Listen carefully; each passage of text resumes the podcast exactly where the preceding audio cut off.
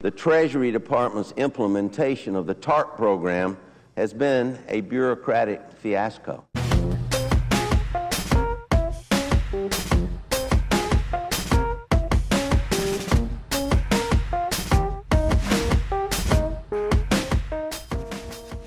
Hi, and welcome to NPR's Planet Money. I'm David Kestenbaum in Washington, D.C. And in New York, I'm Laura Conaway. It's Friday, January 16th. On today's show, the way deep innards of LIBOR. Plus, we're going to look for some corner of the globe that hasn't been totally crushed by the recession. Because we're going there. But first, at the top of the show, we heard Republican Senator Richard Shelby. Richard Shelby's not happy about the bailout and how it's been run. Uh, a lot of that money has been used to help banks that are in trouble, which actually brings us to today's Planet Money indicator. $20 billion. And this just happened this morning. The Treasury Department is going to invest another $20 billion in Bank of America. So, folks, this whole thing with the banks being in trouble, it is not over yet. Part of the problem here today is that Bank of America bought Merrill Lynch. Merrill Lynch owned a lot of these mortgage backed securities that have been giving banks fits. The deal apparently was hammered out at midnight last night. And there's another part to the deal, which is potentially a bigger part. The government is going to basically sell Bank of America insurance in case things go bad with those mortgage backed securities. So there's a pool of $118 billion worth of uh, securities, including mortgage backed securities.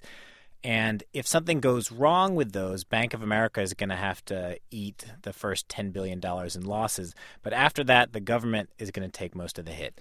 Now, the government does get a fee for the insurance, and there are some strings attached. The government gets to approve executive bonuses and also dividends that are paid to stockholders. And get this those dividends cannot be more than one penny per share. We did have some good news this week, though. The TED spread an economic indicator, really, you know, the economic indicator we've been following here since the very beginning of the crisis. It dropped below 1.0. Now, the TED spread shows us how the credit markets are doing. For a long time, as we've been telling you here on Planet Money, those credit markets have been frozen and they seem now to gradually be thawing. And I promised when the TED spread got below one, we were going to have a party.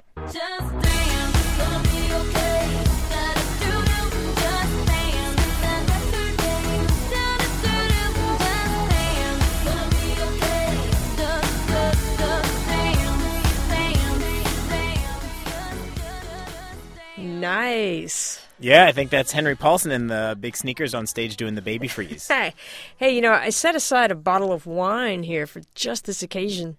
Oh, great. What year is it? It's from uh, September. yeah, the TED spread is basically back to where it was in September before all hell broke loose. It shot way up over four, and it's kind of come down from the mountain. It's we're kind of back in the rocky foothills now. We wanted to invite Ted to his own TED spread party, except there is no TED. No, it's just an acronym. But there is this guy. My name is John Ewan. I am a director at the British Bankers Association. My responsibility is to ensure that LIBOR is calculated accurately and on time. John is as close as you get to a celebrity here. He's really he's Ted basically. Um, LIBOR, which he mentioned, is really the critical number that goes into the TED spread. It is the London Interbank Offered Rate. It's the interest rate that banks charge when they lend to each other. So a high number means they're not so psyched about lending, they're demanding a high interest rate. A low number means credit is flowing. You know, these numbers can seem really boring, like this sort of endless parade of digits, but they're really never just numbers. For unemployment, for instance, people at the Labor Department pick up the phone and call folks all over the country and they say, Are you working? And for inflation, they actually go out and survey the price of eggs. I was looking this up milk and beer and t shirts and CDs and thousands of things. John Ewan says LIBOR is pretty simple. It's just the average of interest rates from 16 banks. These are banks that you'll recognize Bank of America, there's Citigroup, there's JP Morgan, there's also um, from the European side, there's Deutsche Bank, um, there's Royal Bank of Scotland, HSBC, uh, there's Bank of Tokyo Mitsubishi, and a few others. And so basically, you ask them, you say, okay, when you borrow money from each other and lend to each other, what's the, what's the interest rate you're charging right now? That's absolutely right. And how often do you ask them that, or how often do they give you the information? We calculate a rate every London business day. The rate is as at 11 o'clock in London, so that's the time at which we ask the banks to send in their, their data. How many decimal places is it? We always quote to five. Five decimal places? Yeah, they are really careful about how they calculate this number because LIBOR is used everywhere. It's really at the heart of lending. Some mortgages are pegged to LIBOR, some college loans. Uh, there are billions of dollars worth of derivatives traded on the options exchange in Chicago related to LIBOR. So, uh, so they're very, very careful with it. And the interest rates that go into it are communicated on these dedicated computer lines. John Ewan says the calculation is actually done by a company that specializes in business statistics called Thomson Reuters. And Thomson Reuters then run a whole barrage of different checks on the rates, and those are both automated and also manual by their team of uh, analysts. And then they press a button, and the calculation is done, and the rates are released to the markets at the same time. It seems like it wouldn't be that complicated. It's really just an averaging of a handful of numbers, right? Oh, the actual calculation itself is, yeah, you or I could do it on the back of an envelope. That's not difficult. It's, but it is the key to it is that it's got to be right first time because we really don't want to be in a situation where we say, guys, I'm really sorry, we've got to carry the seven. Can we just restate the rate? right.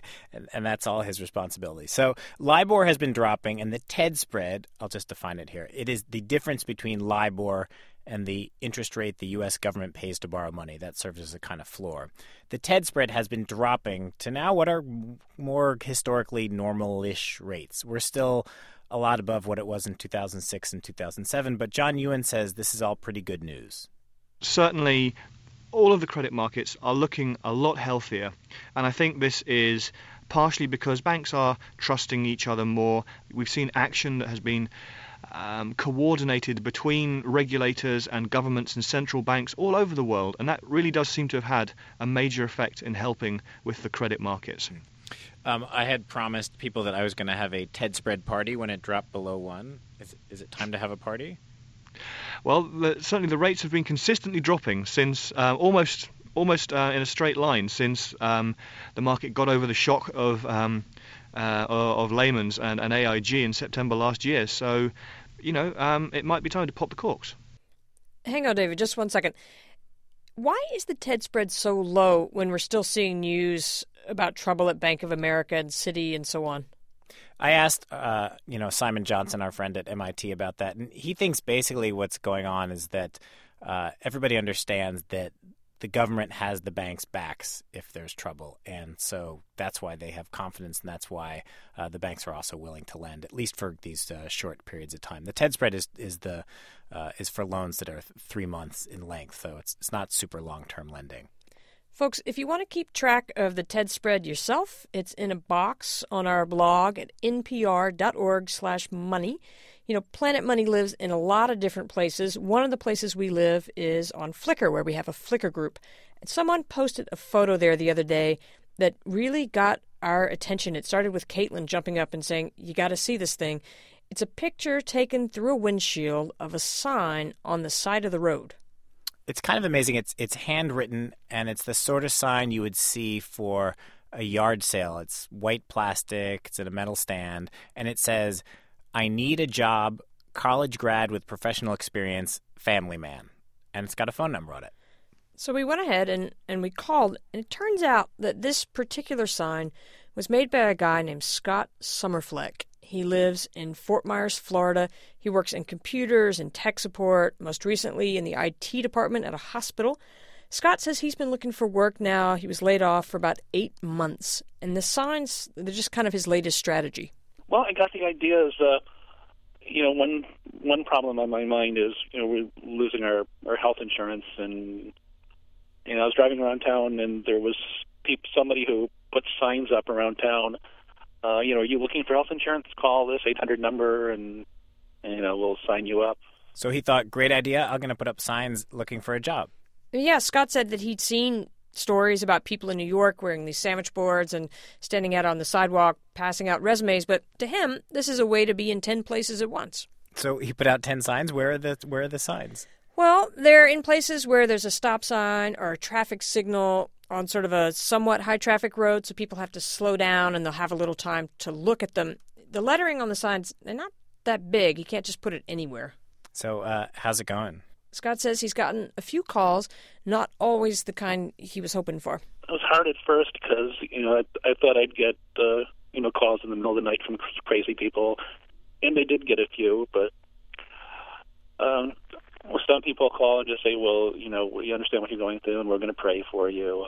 And some people call about uh, like, uh, you know, they don't really have a steady job, but you know, I can come and help them with this computer, uh, you know, for an hour or two.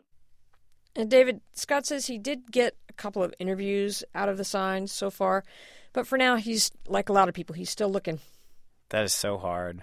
I I think it really is. Scott you can tell he he sees how bad the job market is for him and for so many other people. I mean, for him, he says if he can just maybe go the extra mile with something like one of these signs, and maybe that will be the magic trick that makes the difference. It's kind of discouraging because I feel like I have to resort to extreme measures to get noticed. But I figure, you know, if you know if 100 people are going to be applying for every slot that opens, you have to make yourself stand out in some way you know you you have to distinguish yourself. Otherwise, you know you don't get noticed. You're just one resume in a pile of resumes. Thanks to Scott Summerfleck of Fort Myers, Florida, for sharing that story. We'll put his picture on our blog. And folks, please keep sending those pictures. They really help us a lot. You can post them to our Flickr page, which we list on the blog. You can put them on our Facebook account, or you can email them to planetmoney at npr.org. Hey, Laura, yeah. I um I brought Planet Money into the studio today. Really? Yeah, can you hear it? Oh, it's a it's globe. A globe. Yeah, because yeah. you know we were talking about like, is this really a global recession? Come on, I mean, everywhere. Luxembourg, Kazakhstan, like here. Uh, Somebody's Somalia. got the money. Yeah, you know, like someone's got to be safe. There's got to be some place we can go hide from this, right? So, um, I talked to Ian Bremmer, who is the president of uh, you know, consulting company Eurasia Group. You can actually, it's, they're right down the street from you guys, right? Yeah, we can see them out our window. Right. And I asked him, I said, is there some place, you know, where you could go in the world and things weren't, weren't as bad as, as they might be? Yeah, sure, sure there are, and and I think that uh, there's some of the most interesting places. One would be the Persian Gulf. Yes, he says oil prices have gone down a lot, but the Gulf states still make a profit, unlike say Venezuela. Venezuela actually runs a deficit when oil gets under $90 a barrel. In the Gulf states, you basically stick a straw in the sand, the oil comes out. It's a lot cheaper. That is one way to survive in a downturn. Produce something the world absolutely, positively cannot do without. You can be a one trick pony, it's just got to be a good trick. Another way to escape the global crisis would be to live somewhere totally isolated. And for sure, you could go to some remote village in the Amazon or to the mountains of China and find people who haven't heard the words subprime mortgage and haven't been affected by this whole thing. But it turns out most countries depend on other countries for something. Cambodia, for instance, sells us a lot of pajamas. Ken Rogoff, an economist at Harvard, says if he had to pick one major economy, not as affected as it might be, it's India. India is a relatively closed economy. It has much more trade restrictions, really, than any other big economy in the world. It's much harder to import anything. If you want to import a laptop there, there are all sorts of papers to fill out. Putting money into India is incredibly complicated. So, despite the fact that your tech support guy may be in Bangalore, India is somewhat insulated economically, though isolation is not a strategy Ken Rogoff recommends. They have a lot of poor people in India. It's a country with a population more than four times the United States. And uh, a good two thirds of them really still live in poverty. And a lot of that has to do with cutting themselves off from the world. This story would be a lot easier if there were some book that just listed how the economies of the world are doing. And oh, there is one The World Economic Outlook, published by the International Monetary Fund. The report lists one country with a bright forecast Liberia. GDP is predicted to jump from 8.6% growth to 14.3% in 2009. But they're a special case. Liberia is coming out of civil war. Charles Collyns is deputy director in the IMF's research department. And even though the IMF produced that report, don't believe the numbers, he says. Most are being revised downward. We are expecting most industrial countries to contract quite severely in 2009. In fact, the largest synchronized downturn really in the post war period. We cannot find a parallel since the Second World War. I mean, I suppose on the one hand, that's sort of to be expected. On the other hand, is trade really such a big deal that we all get dragged down together? Well, this, is, this is a massive crisis, and it's a crisis with many different tentacles, many different channels of transmission. Many countries are being affected by the drop in demand for their manufactured exports, but other countries are being affected by the drop in commodity prices. Other countries are being affected by the drop in availability of financing. So if you don't get you one way, we'll get you another way. Trade ties us together. So do the financial markets. People and institutions in one country investing in another, lending to each other. Well, they used to lend. I asked Ken Rogoff at Harvard if he thought the crisis would have spread so far, so fast a decade ago, and he laughed. Because we had a crisis 80 years ago that also went global very quickly. The Great Depression is very similar in that the United States was the epicenter. We had this incredible boom, the roaring 20s, and we handled it very badly and it collapsed and we really took down everybody else with us. So, Laura, the thing about the Great Depression, you know, the world was definitely tied together by trade. It's been that way for a long, long time. But I, it was interesting. He told me, you know, the markets were also tied together. Like in credit default swaps now?